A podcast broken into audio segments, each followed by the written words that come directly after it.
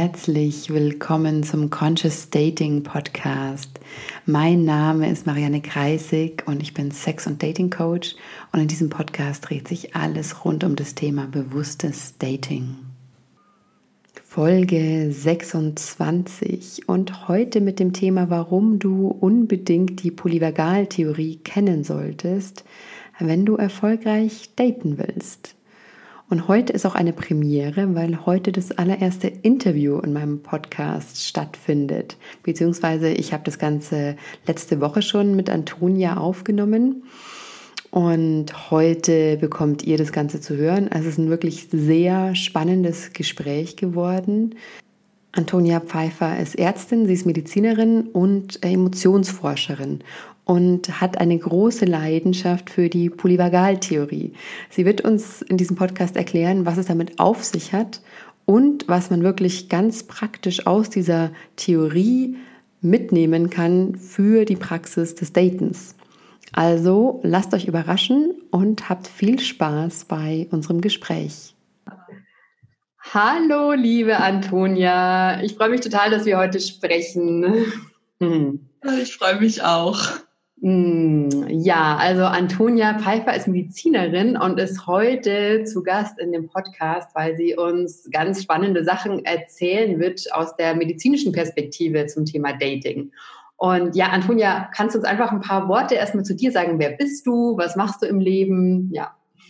Ja, ich bin Ärztin und arbeite körpertherapeutisch mit Menschen und bin Emotionsforscherin und forsche da seit sechs Jahren zu der Frage, wie wir über unsere Haut Emotionen regulieren können und welche Rolle der Körper in den Emotionen hat. Und da schaue ich eher so auf die Richtung, wie können wir über unseren Körper auch Emotionen beeinflussen und nicht die andere Richtung.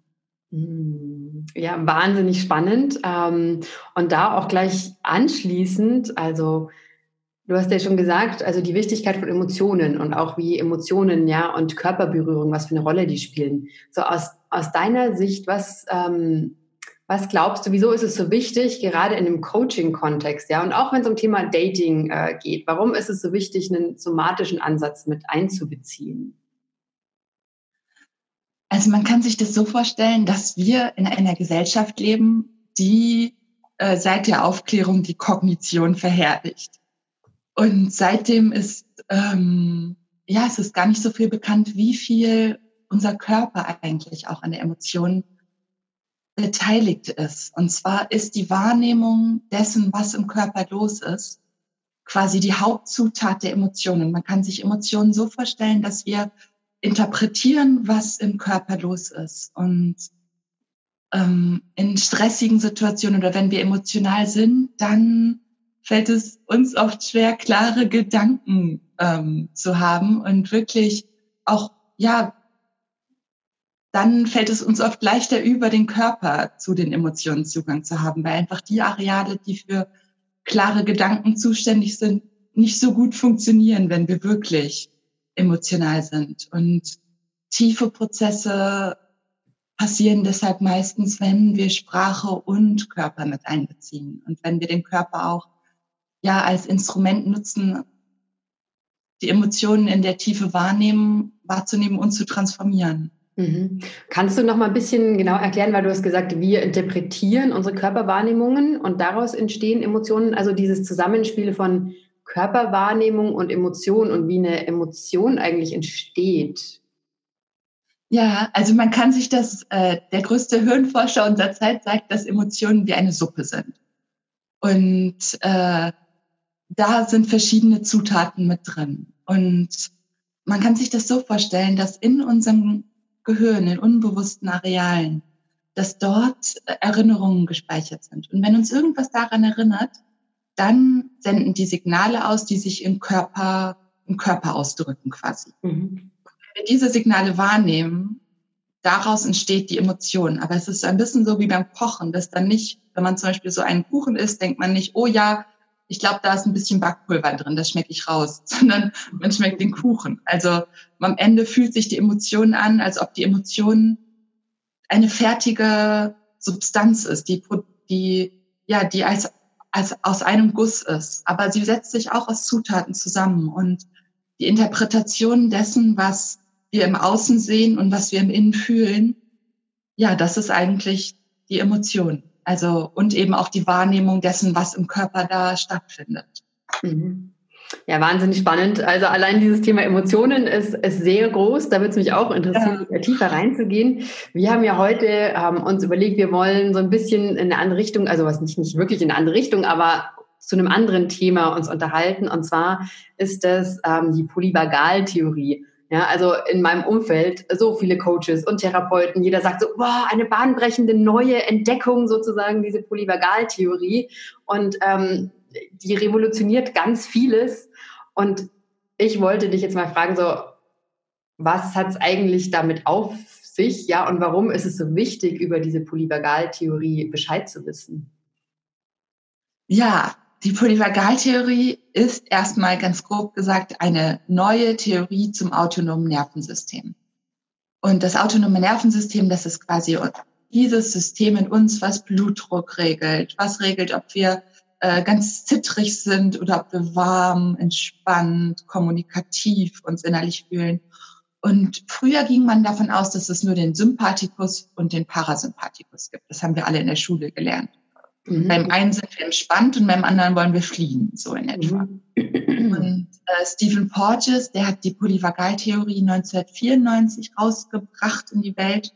Und der hat einfach ganz viele Untersuchungen gemacht zu Säugetieren und was die besonders macht. Und ähm, ja, dabei kam raus, dass wir eigentlich drei Systeme in uns haben, die jeweils äh, die regulieren, was in unserem Körper, äh, in welchen quasi sozusagen States wir uns befinden. Mhm. Und das Spannende ist, dass diese ganz doll dafür zuständig sind, dass wie wir auch in Beziehung zu anderen Menschen uns fühlen. Weil also man, man kann sich das so vorstellen, dass die Polyvagal oder dass unser Nervensystem aus den Säugetieren entstanden ist. Und die waren ja Rudeltiere. Die haben auf einmal ihre Jungen gesäugt. Die haben davon profitiert, dass sie kooperiert haben und dass sie das Essen geteilt haben und dass sie liebevoll sich den äh, gekrault haben. Also alle Säugetiere haben ja irgendwie viel äh, vieles, was von außen nach Liebe aussieht. Und mhm. ja, das ist das, was uns Säugetiere verbindet. Und das ist das, warum es sich lohnt, die Polyvagaltheorie anzuschauen, weil man darüber ganz viel über das Miteinander lernen kann. Mhm, spannend. Und du hast jetzt gesagt, ja, ähm, also es hat mit dem autonomen Nervensystem zu tun und es ist nicht wie früher gedacht wurde, es sind also Sympathikus und Parasympathikus, sondern eben noch was Drittes mit dabei. Ja, habe ich das? Genau. Also es gibt der, man kann sich das so vorstellen, der Sympathikus, der ist geblieben, auch in der neuen Theorie. Mhm. Und es ist nur so, dass bei uns Säugetieren sich der Nervus vagus, das ist der Nerv vom Parasympathikus, mhm. aufgespaltet hat. Und da gibt es einen, man kann sich das so vorstellen, dass unser Nervensystem ein bisschen wie eine Ampelschaltung ist. Mhm. Und je nachdem, wie gefährlich wir die Situation im Außen wahrnehmen, äh, reagiert es automatisch und schaltet dies das jeweilige Nervensystem an, was dann quasi mhm. ähm, unseren Körper reguliert. Und das ist dafür ausgelegt, dass die Säugetiere einfach immer möglichst gut überleben wollten. Und da gibt es eine, so einen ganz alten Nervus vagus, der ist dafür zuständig, wirklich in größter Gefahr das Überleben zu sichern. Und das ist da die Momente, wo wir uns so richtig so platt und hoffnungslos und verloren fühlen, weil das sind Gefühle, die damit assoziiert sind. Mhm. Aber das liegt darin, weil einfach unser Körper so runtergefahren ist, dass, äh, dass es fast gar so eine Art Todstellreflex ist. Wenn wir wirklich ganz große Gefahr haben, war es hilfreich, so einen Reflex zu haben, der das automatisch steuert, dass wir automatisch uns totstellen, wenn der Säbelzahntiger vor uns ist, so in etwa. Und dann, wenn die Gefahr so ein bisschen ist, dann lohnt es sich zu fliehen. Und dann wird einfach äh, so ein bisschen aggressives Gefühl und mhm. Wettkampfgefühl und weglaufen und mhm. mobilisieren. Und das ist auch so, wenn die Kinder so richtig in so einem Mobilitätszustand sind. Mhm. Das kennt man ja. Das ist so, ja, das ist ein ja. ganz natürlicher Zustand in uns. ja, das kenne ich gut. ja, und da gibt's noch diesen Zustand, wo wir uns in Gemeinschaft befinden und wo wir mhm. uns gemeinschaftlich auch regulieren. Und Mhm. Das ist der soziale Nervus vagus, den nur wir Säugetiere haben. Und mhm. wenn der aktiv ist, dann fühlen wir uns so richtig kreativ, kooperativ, dann reagieren wir auch irgendwie gut auf, äh, auf, auf andere Menschen, können uns auf die einstellen und sind irgendwie so äh, auch in unserem kommunikativen Best-of sozusagen. Also mhm. ähm, ja, und dann fühlen wir uns einfach pudelwohl. Ja, ja. Und es wird jetzt, dieser Ansatz wird ja als eben sehr revolutionär auch angesehen. Und was ich gelesen habe, dass insbesondere auch viele ähm, Menschen in der Traumatherapie sagen, dass es eben neue Möglichkeiten eröffnet. Kannst du dazu ein bisschen was sagen? Also warum ist dieser Ansatz, ähm, also warum ist er so revolutionär und was, was können wir also jetzt damit lernen, also dadurch lernen? Ja, er ist zum einen einfach zutiefst äh, menschlich. Also er, ist, äh, er erkennt an, dass unser Nervensystem eine Rolle spielt in der Traumatherapie und in der äh, im menschlichen Miteinander und dass es eben nicht nur darum geht, alte Geschichten zu analysieren und auseinanderzunehmen und zu äh, und zu verstehen, warum der andere das getan hat, sondern dass in uns unser Nervensystem, dass es auch darum geht, das regulieren zu lernen. Und da gibt es fast so eine Art Magie, die auch in solchen traumatherapeutischen Ansätzen und auch im Coaching da ist, wenn der Körper mit einbezogen wird. Ähm, es ist einfach sehr mitfühlend, weil, weil wir auch lernen, was bedeutet es eigentlich, wenn mein Körper das und das macht. Also äh, oft, oft frühere Ansätze haben einfach, okay, du hattest diese traumatische Erfahrung, dann musst du jetzt nochmal durch. Du musst jetzt einfach nochmal harte Schule einfach nochmal erleben. Und in dem Moment, wo man wirklich in Bezug geht zu dem, was im eigenen Körper eigentlich gerade los ist und auch wirklich äh, diese Weisheit, okay, wenn ich jetzt an das und das denke, kommt die Körpererfahrung hoch. Mhm. Was habe ich damals dann wohl erlebt? Wie war das damals für mich? Also das, unser Körper wenn wir den als Instrument auch nehmen, um zu verstehen, was passiert ist und zu verstehen, was in bestimmten Situationen mit uns passiert, können wir Themen wirklich tief auflösen und nicht irgendwie ein neues Mindset uns daraus basteln, wo dann, ja, ab heute fühle ich mich jetzt so und so, sondern wirklich zu gucken, okay, damals war das so. Und wenn ich das bisschen mitfühlend betrachte, manchmal ändert sich auf einmal etwas und ja, da passieren ganz äh, ganz poetische Dinge, weil unser Körper darauf ausgelegt ist, auch in Regulation zu gehen, wenn wir ihm die Chance lassen. Ja, ja, das klingt jetzt alles nach Prozessen, die mental sehr, sehr schwer greifbar sind. Also, ja, wenn ich ja. mit, mit Glaubenssätzen arbeite, dann kann ich, okay, mein Glaubenssatz ist zum Beispiel, ich bin nicht gut genug. Dann kann ich mich damit auseinandersetzen, wo kommt der her? Der kommt aus meiner Kindheit, weil so und so und so. Und jetzt von dem, was du beschreibst, da bewegen wir uns sehr viel mehr im Körpergefühl, ja, wo, wo ja. Der, dieser, dieses Rationale, dieses Verstehen vielleicht gar nicht mehr so genau. wichtig ist. Oder wie? Ja, obwohl, also da würde ich nochmal an, also gerade an dem, zum Beispiel an dem Glaubenssatz. Mhm. Ähm, ich hatte vor kurzem ein total spannendes Gespräch mit jemandem. Da sagte sie, ja, du musst die Glaubenssätze einfach nur verstehen, dass sie aus der Kindheit waren und dann äh, dann danach kannst du es ändern. Und dann habe ich diejenige gefragt und hat sich das dadurch bei dir verändert? Sagt sie, nee, daran ja, arbeite ja. ich noch. Mhm. So. Ja. Und in dem, in dem Prozess wäre es eher zum Beispiel sowas zu gucken, okay, ähm, wenn der Glaubenssatz aktiviert ist, wo kam, kommt der wirklich her? Und das ist auch so ein Rausspüren. Also es ist, ähm, ja, man kann das schwer in Worte fassen und man kann es gleichzeitig auch ähm, auch versuchen zu umschreiben. Also ich habe zum Beispiel die Erfahrung gemacht, wenn jemand einem Glaubenssatz, wenn der innerlich aktiv ist und man guckt wirklich, wo kommt der wirklich her? Und auf einmal kommt da so eine, wenn man ein bisschen wartet, also dieses Warten, mhm. ähm, wirklich damit in Kontakt zu gehen, was, wie, wie fühlt es sich an? Und dann auf einmal, okay, das war die und die Situation, da ist das und das passiert und dann wirklich reinzuspielen, okay, jetzt bin ich aber so und so alt. Jetzt bin mhm. ich erwachsen. Und wenn man dann aus dem Gefühl heraus agiert, ist es nochmal was anderes. Ich weiß nicht, ob das schon das so ein bisschen klarer macht. Ja. ja, das ist ganz spannend, weil das ist der Prozess, den ich, den ich in meinen Coachings auch ganz stark anwende. Also wenn ich mit Klienten auf Glaubenssätze treffe, dann passiert eigentlich, also dann ist immer eigentlich die Frage, die ich stelle, okay, und wo spürst du das in deinem Körper? Wo spürst du dieses, ja. ich bin nicht gut genug?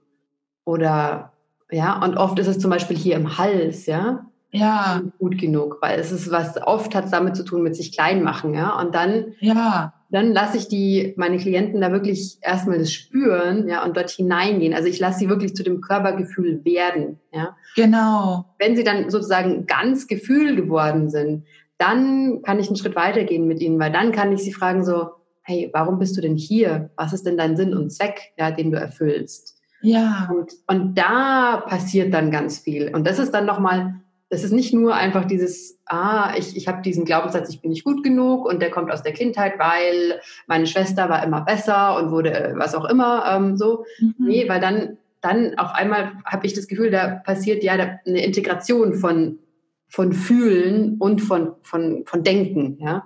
Ganz genau. Kommen dann kommen diese Ebenen zusammen. Und erst dann, genau. ich, dann kann sich auch was verändern, weil dann kann sich, dann kann sich das Körpergefühl befreien, dann kann sich auch diese Blockade befreien und dann, ähm, dann kann auch was hier passieren im Kopf, ja. Weil wenn wir im Kopf genau. denken, nee, nee, dieser Glaubenssatz macht gar keinen Sinn, den schiebe ich weg, aber das Körpergefühl ist weiter da und, und will uns die ganze Zeit drauf stoßen und sagt ja, hier, oh, Beklemmung im Hals und ähm, äh, ne, dieses Gefühl, das ist nicht weg, nur weil wir denken, wir haben den Grund dafür gefunden. Ganz genau. Mhm. Ja, und das also, Spannende ist noch einmal, um zur Polyvagaltheorie mhm. zurückzukommen. Wir können eben diesen sozialen Vagus auch, ähm, auch aktivieren. Also es ist nicht so, dass das jetzt mhm. irgendwie so ein, und der sieht, der, der ist übrigens auch ein Nerv, man sieht den. Im mhm. Anatomiekurs präpariert man den. Das heißt, es ist jetzt nicht irgendwie so ein energetisches Blub-Blub, sondern das ist ein Nerv, der führt vom Kopf zum Herz.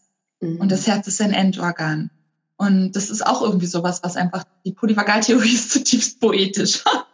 und es ist so, dass wir den, dieser Nervus vagus, den können wir aktiv äh, im Alltag aktivieren, den können wir im Coaching aktivieren, den können wir, ähm, ja, wir können uns das Wissen daraus wirklich auch zunutze machen, um resilienter und ausgeglichener zu sein.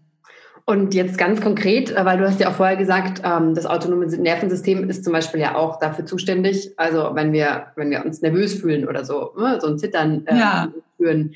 Und jetzt hier viele, die zuhören, ähm, werden das kennen. Sie gehen auf ein Date, treffen auf jemanden und sind vielleicht so ein bisschen gelähmt, ja. Und da ist so diese Nervosität von, oh, wie wird es wohl werden, gemischt mit Angst vor Ablehnung und Zurückweisung. Also wie wie kann jetzt die Polyvagaltheorie ganz praktisch Singles weiterhelfen? Ja, also auch im Dating-Kontext. Ja. So. Ja. ja. Das ist eine total gute Frage, mhm. weil äh, uns kann das Wissen tatsächlich ein bisschen beruhigen. Mhm. Und zwar das, das Wissen, das auch, also ähm, Tatsächlich hat Stephen Porges auch noch so Zwischenstadien definiert. Mhm. Zwischen zum Beispiel Sympathikus und Parasympathik, also zwischen Sympathikus und, Sozi und sozialem Vagus. Und das ist das Spiel. Und das ist auch das, was beim Flirten ist. Mhm. Äh, oder was beim Dating ist. Und das, ich finde allein das Wissen, dass in uns etwas angelegt ist, was so eine Mischung aus Gefahr und Sicherheit immer ist. Also Dating und Flirten ist per se aufregend. Und das ja. ist auch bei Tieren aufregend. Das war schon immer aufregend, weil das Teil von dem, Teil von dem, ja, das ist Teil von dem Ganzen, dieser Aufregung. Das ist auch was, was man auch zum Teil lernen kann zu genießen, obwohl das mhm. oft noch so eine Herausforderung ist. Aber da ähm, finde ich es immer hilfreich zu wissen, nicht die Gefühle alle wegdrücken. Also mhm. ich Mhm. Dieses Gefühl, dass man äh, irgendwie so ein Gefühl in sich hat und da, damit aber gar nicht in Kontakt gehen will und eigentlich auch das überhaupt nicht anschauen will und dann dahin geht und irgendwie so in so einer piepsigen Stimme bleibt und, und nicht so richtig mit sich in Verbundenheit ist. Mhm. Das ist was, wenn man wirklich übt, auch im Alltag, sich immer wieder mit dem Körper zu verbinden und, und auch die Situation, also so ein bisschen to ride the wave, so. Also wie beim Surfen, mhm. auf der Welle zu bleiben. Surfen ist auch nie sicher. So. Also das Dating ist immer was, was einfach äh, aufregend bleiben wird. Mhm. Und das äh, zu wissen und dann auch innerlich sich zu verankern und was zum Beispiel helfen kann, ist eine ganz kleine Übung ähm, mit der Zunge, mit der Lippe, also mit der inneren Lippe Kontakt aufzunehmen. Es ist, hört sich total albern an, aber mhm. darüber, der, der Vagus ist mit den Nerven im Gesicht verbunden. Mhm. Und wir können, wenn wir zum Beispiel mit der, das ist eine kleine Übung, da arbeitet ein Freund, der, der arbeitet therapeutisch damit, dass er sagt, in dem Moment, wo, wo wir abrutschen in irgendwelche alten Geschichten, wirklich uns einfach im Hier und Jetzt halten. Und mhm. Es kann sein, dass man mal kurz aufs Klo geht und ein paar tiefe Atemzüge und wirklich ausatmet und sich auch selbst so ein bisschen belächelt, sagt, wow, cool, dass ich hier gerade auf die State gehe. Ich bin ganz schön mutig und ja. oh, das ist, äh, ich bin eine coole Socke, dass ich das durchziehe und auch so ähm, irgendeine Bewegung zu machen, die einen irgendwie sinnlich und, und schön fühlen lässt und auch so sich mit der Hand einfach auf die auf auf den Brustkorb zu fassen. Das sind so Dinge, wie man einfach so die Kontakt, den Kontakt herstellt. Und das sind mhm. kleine Dinge, wenn man immer wieder im Alltag übt, so mit sich in Kontakt zu sein, das kann total helfen. Und, und auch äh, zu wissen, dass eigentlich in uns eine, eine Intuition und eine Stimme ist, die ähm, auf die wir auch als Ressource zurückgreifen können. Also es ist ja auch mega spannend zu gucken, also das auch so ein bisschen als ein spannendes Experiment zu betrachten, zu gucken, okay, bei dem Typ fühle ich mich jetzt so, hm, weshalb fühle ich mich jetzt so? Und das dann auch nochmal zu Hause zu überlegen, okay, da kamen die und die Körperempfindungen auf einmal hoch. Also diese, das sind ja ganz wichtige Informationen auch, die wir da kriegen, so. Mhm. Und irgendwie da so einfach in Kontakt mitzugehen, glaube ich, ist, das ja. ist ein Schlüssel. Ja, total spannend. Also finde ich äh, klasse, was du sagst, weil das ist was, was viel zu wenig uns gesagt wird. Also einfach auch Tag, also tagtäglich uns verbinden mit unseren Körpergefühlen. Ja, wir, ich glaube, gerade wir Deutschen, die so gern im Kopf sind, weil wir einfach gut sind im Analysieren und im strukturierten Denken, vergessen unseren Körper ein bisschen. Und gerade als Akademiker, ja, ähm, mhm. und umgeben von vielen Akademikern, wissen wir das, glaube ich, beide sehr gut, ja, dass da der Körper ja. einfach sehr leicht vergessen wird. Ähm, und was ich jetzt total spannend fand an dem, was du gesagt hast, ist also zum einen, was du gesagt hast, ähm, also Nervosität ist total normal, wenn man auf ein Date geht. Ja? Also das ist nichts, wofür man, wo man sich denken müsste, äh, ich sollte nicht nervös sein, weil, ja. weil es dazugehört, also weil es praktisch von Natur aus in uns angelegt ist. Ja, also das ja. ist ein total spannenden Punkt. Und ähm, das Zweite, was du gesagt hast, also auch mit dieser Übung, ähm, diese Zunge über die Lippe zu fahren, also also auf die Innenseite der Lippe sozusagen. Mhm. Also man kann einfach so, man hat ja so eine Art, äh, also es ist ja quasi dort, wo die Lippe anfängt, ist so eine Art Wulst von hinten. Und man mhm. kann einfach mit der Zunge dagegen drücken. Also das verankert oder also die Übung von Martin Albers, so heißt er das ja wirklich. Der macht es, dass er das so innerlich abfährt, während er dann so alle, als zum Beispiel, wenn man aufs Klo geht und sich wirklich einfach, wirklich nervös fühlt und sich einfach verbinden will. So ein paar Dinge zu tun, wo man den Kopf spürt, das Herz spürt oder so. Und dieses kann wirklich helfen, in Nervosität so ein bisschen irgendwie so einen Körperanker zu haben. Mhm, okay. Und dadurch hast du ja gesagt, durch diese ähm, Berührung oder auch Berührung des Herzens oder irgendwie im Gesicht zum Beispiel, wird ja. der ähm, Ne, der, der Vagusnerv ja. Aktiviert. Und wenn der aktiviert ist, was, was bedeutet das, einen aktivierten Vagusnerv zu haben?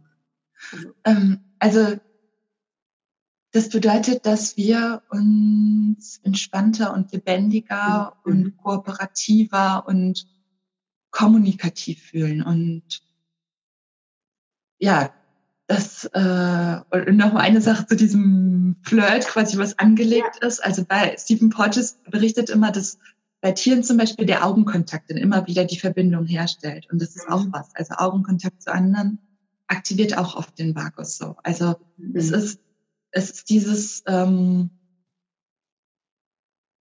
ja und der Vagus war eben wirklich dafür da, dass sie dass sich Säugetiere gemeinsam erholt haben und gemeinsam kooperativ ihre Nester gebaut haben und gemeinsam im Rudel leben können, dass sie, dass sie im Rudel friedlich sind, also mhm. dass sie ähm, sich in dem Moment, wo sie sich versammeln, auf Kooperation und Verbundenheit ausrichten und automatisch schaltet dann ihr System, ihr ganzer Körper auf Regeneration. Und das bedeutet, war früher einfach so, dass im Rudel war es dann sicher und dann konnte sich der Körper regenerieren. Und deswegen sind diese ganzen Systeme verschaltet. Also einmal das System ähm, Gesichtsmuskeln, wir signalisieren den anderen, wir sind im Frieden, wir sind entspannt, wir sind, mhm. ja, wir sind in Sicherheit sozusagen.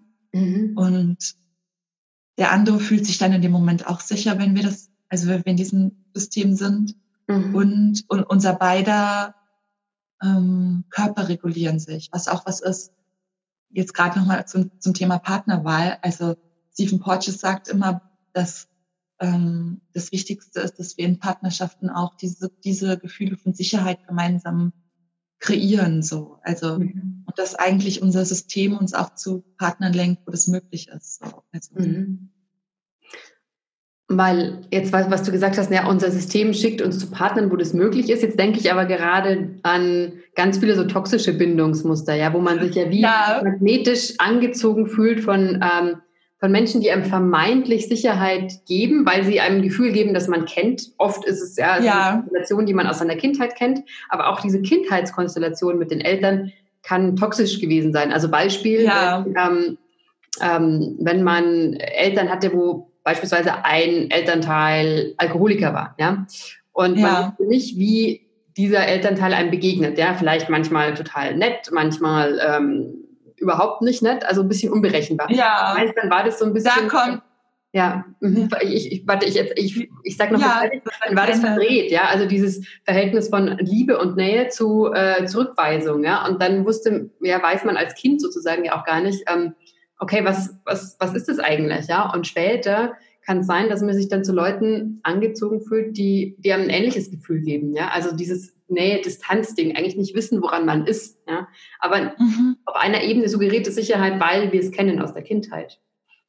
Ja, mhm. das total. Da, da kommen, da sind wir wieder ganz am Anfang vom Gespräch. Und zwar mhm. kommen da diese, äh, diese emotionalen Erinnerungen, die irgendwo tief in uns gespeichert sind mhm. und wo so bestimmte Muster, die wir mal gelernt haben, wir so eine Tendenz haben, die tatsächlich so zu wiederholen oder die, das ist uns bekannt, das ist dann tatsächlich so ein Gefühl von Sicherheit, was aber, wenn wir tief reinspüren, wir irgendwie auch merken, dass da irgendwas nicht so ganz mhm. ist. Ja, ja. Und, ähm, und das sind, zum, das sind zum Beispiel wirklich Muster, die es sich lohnt, mit einem Coach oder Therapeuten gemeinsam anzuschauen und aufzulösen. Mhm. Und gerade mit dem Verfahren, was du so beschrieben hast, wenn wirklich auch so diese somatischen Reaktionen ausgehalten werden, dann gemeinsam so im, im Coaching, dass ja. dann sich wirklich auch was, was lösen kann und dass dann, ähm, ja, dass wir dann uns Partnern zuwenden, wo wir wirklich merken, das ist, das ist gut für uns. Und, mhm. und ich glaube, das, was ich gerade meinte, war, also es gibt manchmal so, so Körpersignale, zum Beispiel, wenn äh, die Augen weich werden innerlich. Mhm. So. Und wenn sich in uns so ein ja, die Augen sind ganz eng mit dem Vagus verbunden, weil dieses, es gibt so einen Muskel um die Augen rum, den kann man nicht willkürlich beeinflussen oder nur mhm. ganz schwer. Und es gibt ganz viele Traditionen auch, auch im Buddhismus und auch in anderen, ja, auch in anderen kulturellen Traditionen, die die Augen betonen und mhm. so weiche Augen was sind, was irgendwie, ja, was Schönes oder was ist, wo, ähm, wo viele Menschen irgendwie wissen, was es ist, obwohl man es nicht so richtig in Worte fassen kann. Und das ist auch häufig mit dem Vagus der Vagus ist eben mit den Gesichtsnerven direkt verbunden. Und mhm.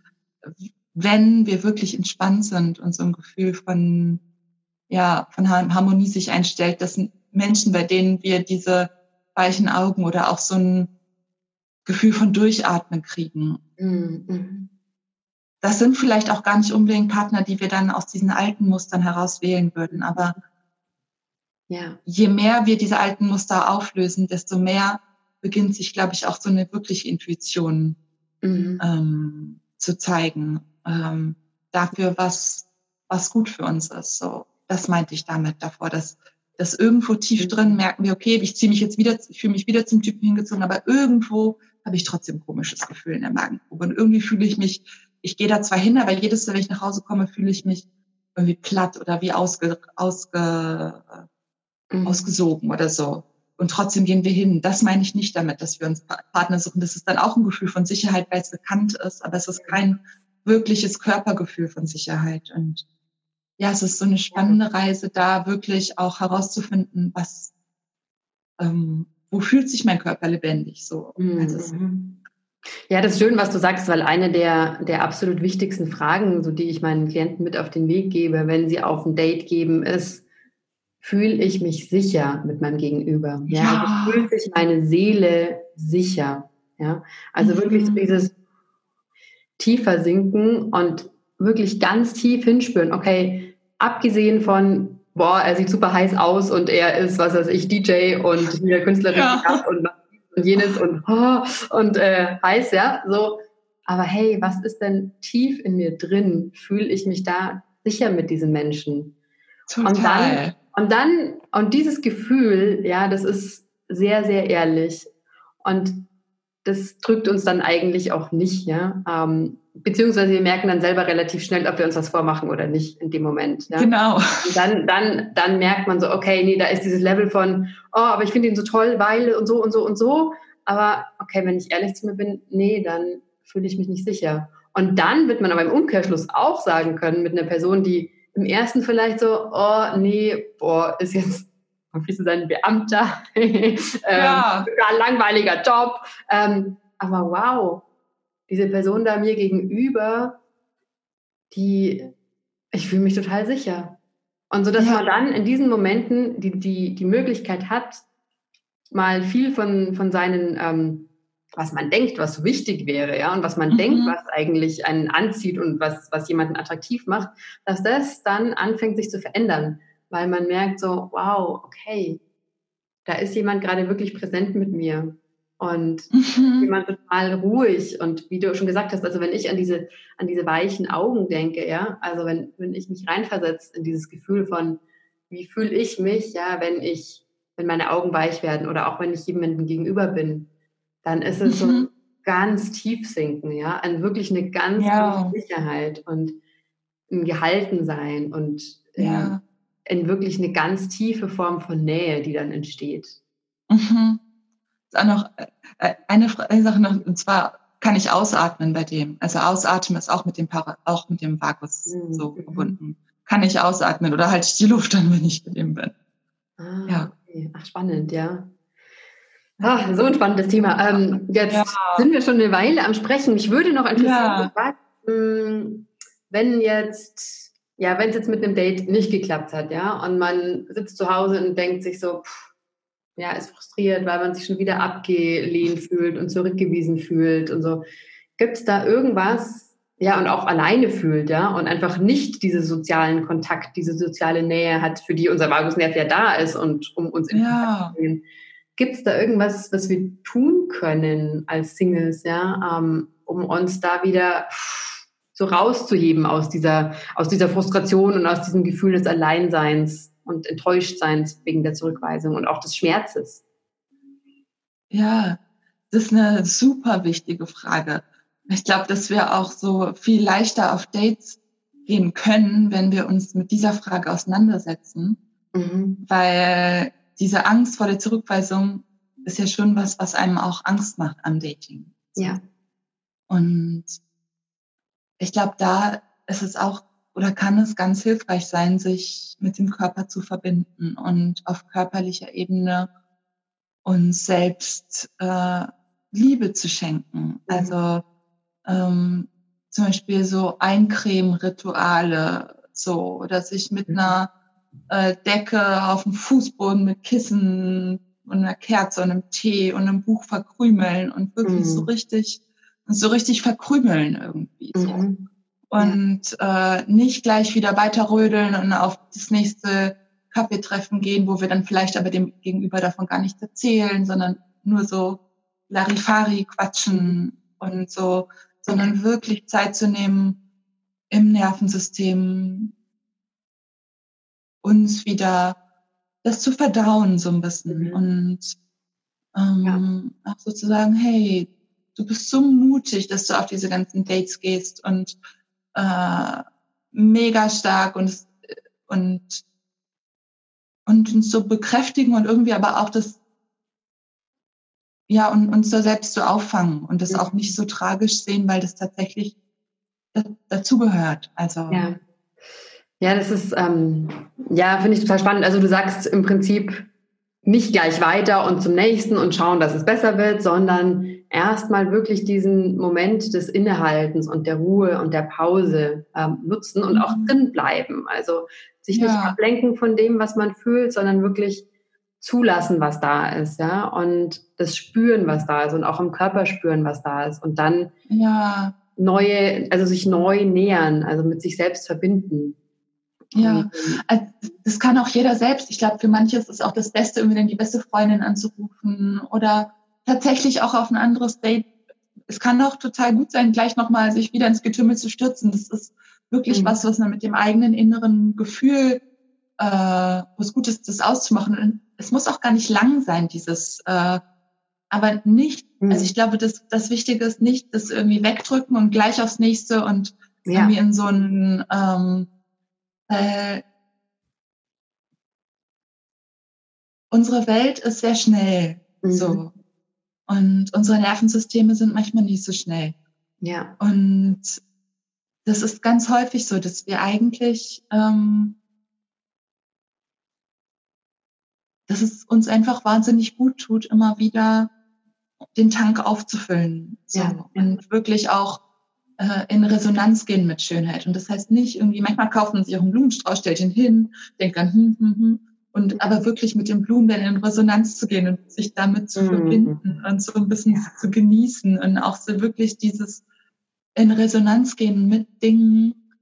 Ähm, ich glaube, nur dann können wir auch mit Menschen wirklich in Resonanz mhm. gehen, wenn wir lernen im Alltag mit Schönheit und mit Tanzen und Lachen und was es alles so gibt wirklich in Resonanz zu gehen und auch zu ehren, was in uns drin ist.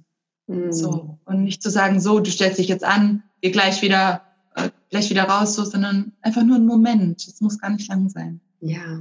Oh, das ist wunderschön, was du sagst. Also, das fand ich ein, gerade ein wunderschönes Bild, das in Resonanz gehen mit der Schönheit, ja, die im Außen mhm. ist, ja. Und dann auch wirklich reflektiert, ich habe hier gerade einen Blumenstrauß vor mir stehen, ähm, reflektiert durch die Schönheit im Außen, ja die Schönheit im Innen zu spüren. ja, genau, bei mir auch. Weil, ah, da gibt es so einen schönen Spruch, jetzt fällt er mir nicht ein, so, die Schönheit der Blume, liegt die Schönheit der Blume in ihr oder in dir? Mhm. Und ja, darum, darum geht es ja. Also diese, ne, wir sehen was Schönes und dann diese Schönheit wirklich uns berühren lassen, ja, in uns mhm. drin, also diese Resonanz zu spüren und dann auch zu wissen, so wow, diese Schönheit, die ist da auch in mir drin, ja. Ja. Und das ist, oh, ist wunderschön, das ist ein äh, wunderschönes Bild und und ich finde es auch schön, was du gesagt hast, dass es nicht unbedingt heißen muss, ja, dass man ähm, sich da äh, tagelang dann äh, einkugelt ähm, und, ne, und, äh, ja. und ausruht, sondern dass diese Auftankphase dazwischen, ja, also diese, ich bezeichne das gerne so als vielleicht Winter, ja, also mal kurz ein Winter, ja. weil eine kurze Ruhephase und Stillstand, ja. der von für jede Person anders lang sein kann, wie auch die Jahreszeiten, ja. Also es gibt genau. total mild, wie letztes Jahr, die finden gar nicht statt. Und dann gibt es tiefe, eisige Winter, ja. Und ich finde es total schön, was du gesagt hast, dass es gilt, das zu ehren, ja. Also die, diese Jahreszeiten, die da da sind, auch in uns, mhm. dass wir, dass wir die leben und dass wir die ehren und dass wir die, total. ja, dass wir die auch feiern und irgendwie auch ja, vielleicht immer mehr auch lernen, bewusst Übergänge ähm, zu, zu gestalten, ja. Vielleicht ja. kleine Rituale im Alltag, ja, was dann sein kann, okay, wenn ich das nächste Mal auf ein Date gehe, dann, dann mache ich ein kleines, wenn auch nur winzig, irgendein Ritual, ja, was mir jetzt zeigt, okay, jetzt gehe ich wieder sozusagen emotional in den Frühling, jetzt gehe ich wieder in das Wachsen, in das nach draußen. Mhm. Mhm. Ja, ah, das finde ich sehr inspirierend. ja, ähm, jetzt sind wir schon so eigentlich so gegen Ende des Gesprächs. Ja. Ähm, Gibt es noch irgendwas, was du aus sozusagen medizinischer Sicht, ja auch aus neurologischer Sicht, du hast auch viel über Emotionen gesprochen, was dann nochmal ein ganzes Extra-Thema wäre. Ja. Ähm, und, ähm, diese emotionalen, äh, Entschuldigung, Erinnerungen, emotionalen Erinnerungen auch. Ähm, aber gibt es was aus diesen ganzen Sachen in dem Kontext von Dating, die du gerne noch den Hörern mit auf den Weg geben möchtest? Mm. Ja, also eine, ein kleiner Tipp, den ich von Marie Forleo habe und den ich total cool finde, ist die eigene Aufregung umzubenennen. So ein bisschen. Also wenn man so Aufregung spürt, zu sagen, okay, das ist jetzt keine Angst, sondern das ist verheißungsvolle Aufregung. So. irgendwie so ein bisschen äh, auch zu spielen damit. Und das Spiel äh, teil sein zu lassen von dem Dating. Und ja. ja. Hm, vielen, vielen Dank. Ja, das ist ein schönes, schönes Schlusswort, so diese neue Perspektive. Und ich glaube, auch alle, die zugehört haben, haben jetzt gerade viele neue Perspektiven und viele neue Einblicke bekommen. Ähm, wenn dich hier die Hörer, wenn die dich kontaktieren wollen, wenn die Nachfragen haben, wo finden sie dich? Wie können sie dich äh, erreichen? Ja, ich bin, ähm, man kann meinen YouTube-Channel anschauen, da bin ich äh, unter Antonia Pfeiffer und sonst, äh, ich heiße bei Instagram Embodied Emotions ähm, mit einem Punkt dazwischen und ja, sonst ich bastel gerade daran an meiner Homepage, da kann man mich dann auch unter Sonja Pfeiffer bald suchen. Ich werde es auf jeden Fall verlinken. Ich äh, danke dir total für dieses spannende Gespräch und hoffe, wir äh, werden da eine Fortsetzung machen bald. Ja, das hoffe ich auch. Vielen Dank dir auch. So, ich hoffe, ihr hattet genauso viel Spaß und Freude an diesem Gespräch, wie ich es letzte Woche hatte. Ich freue mich total über Feedback, über Fragen, über Rückmeldungen, die ihr habt zu diesem Podcast. Und wenn ihr diesen Podcast auf iTunes hört, dann gebt ihm doch mal fünf Sterne. Und wenn ihr jemanden in eurem Umfeld habt, wo ihr denkt, die Person könnte vielleicht auch davon profitieren, dann schickt ihr doch mal einen Link dazu. In diesem Sinne wünsche ich euch eine wundervolle Woche und alles Liebe.